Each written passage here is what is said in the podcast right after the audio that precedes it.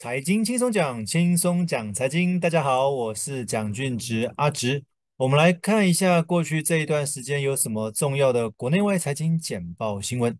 第一则新闻：美国债券殖利率倒挂，经济拉警报。其实现在很多资金都流到长期的债券哦，导致长期债券减掉短期债券的殖利率是处于负的数字。过去的统计显示说，只要这样子的殖利率是呈现负数的话，对经济来讲是一个隐忧，有可能造成股市的回档。而今年以来已经第三次殖利率倒挂了。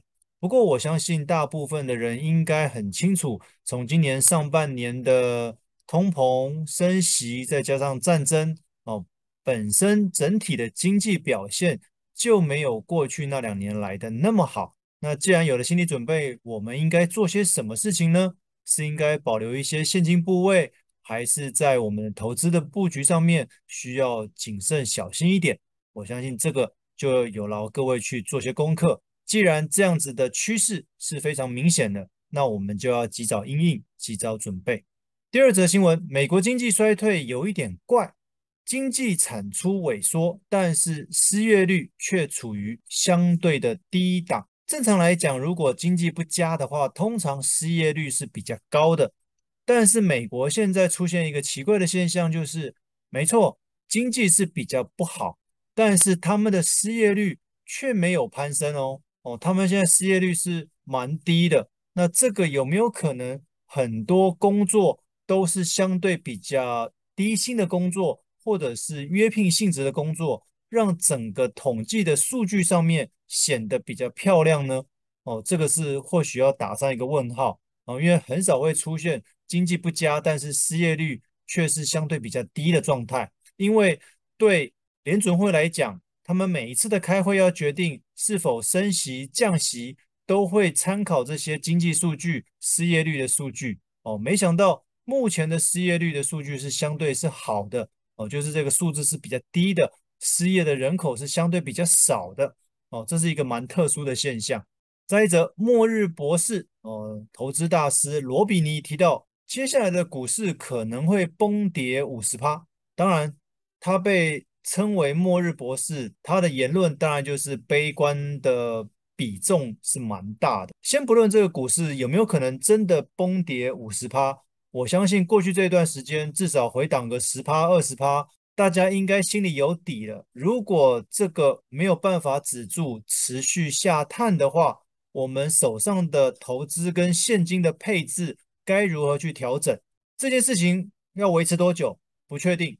但是之前也有报告提出，我们这一次的经济下跌不会像过去一样很快的就会复苏，比较像是打勾的图形，下跌或许很快，但是要恢复过往。的荣光可能需要一个蛮长的时间，这个是需要大家要有心理准备的。那股市可能崩跌五十趴，如果真的发生的话，我们该如何应应？我们该如何调整？在投资上面，我们是应该逢低加码呢，还是小跌认赔，等待之后进场的时机？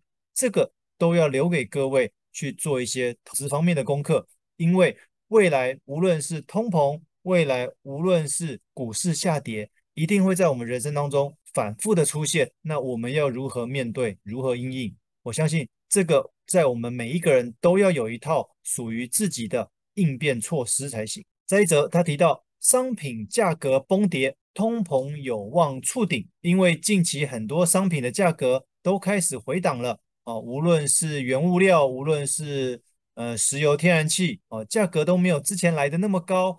好像通膨差不多喽，接下来可能会开始慢慢的修正，慢慢的降下来。乍听之下可能是一个好消息，当然这个的前提是今年的下半年不要再有一些突发状况发生了。但是到底会发生什么事情，我们不清楚，所以他们这些分析师只是预估说，依照目前商品的价格来看，好像通膨就可以有效控制了。哦，不过现在欧洲跟美国的通膨还是蛮高的，还是在七到八趴左右。哦，这也是一个蛮惊人的一个数字。再来，我们又看到加密货币，他说加密货币在上半年它的市值蒸发超过一点三兆美元，因为其实在过去这两年，美国无限量印钞的关系，让美元变得相对不值钱，所以很多人的投资目光就转向这些加密货币哦。一方面可以去中心化，另外一方面好像是未来的趋势。没想到今年年初开始，美国决定升息之后，相关的加密货的价格就开始下探。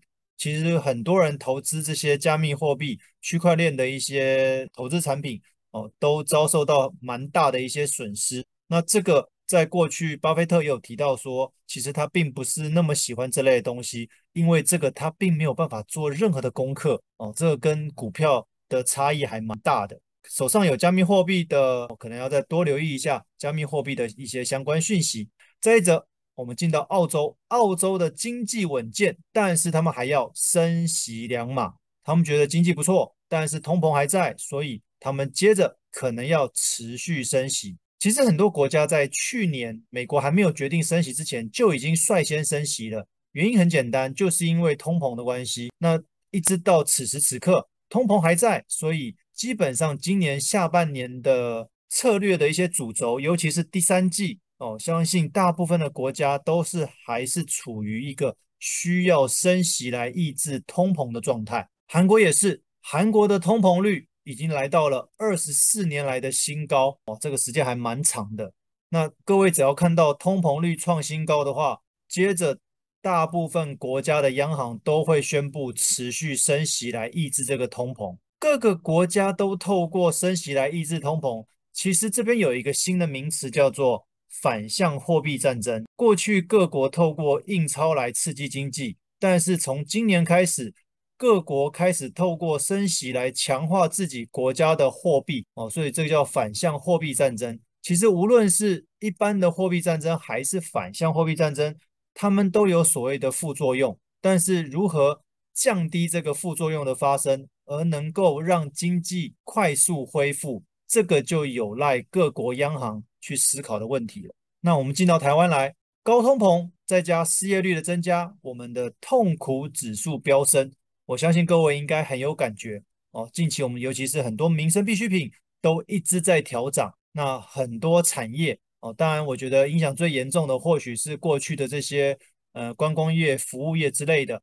不过今年上半年，一些看似有一些曙光的制造业哦，或者电子业，在下半年其实他们的订单也是处于一个不是很明朗的状态，因为大家不知道接下来的需求到底量大不大，那有没有需要到那么多的呃原物料，有没有需要到那么多的零组件哦，所以这个在对制造业对有生产线的产业来讲哦，也是很头痛的一件事情哦，因为订单好像没有过去。来的那么多，那我们台湾在六月份的通膨率来到了三点五九趴，创十四年来的新高。所以没有意外的话，我们的通膨那么严重，我们央行在九月开会的时候，应该是持续会升息。哦，我们台湾央行的开会时间是三六九十二月，哦，每三个月开会一次。那目前看起来应该还是往升息的路上走。啊，那当然这个之前也提过了。如果你是存款族，你对升息一定会很开心，因为你的利息可能会增加。但是相对的，如果你是贷款族，尤其是房贷的朋友们，你们应该过去这两三个月开始有感觉，你房贷的利息缴的变多了。那这个也是没有办法的事情，因为目前的确要透过升息来抑制一下通膨。当然，也希望疫情还有外部的战争能够赶紧结束，能够赶紧恢复过去的生活。OK，以上资料来源就是各大报的财经简报新闻，希望各位会喜欢。那本周的分享到这边，我们下周见，拜拜。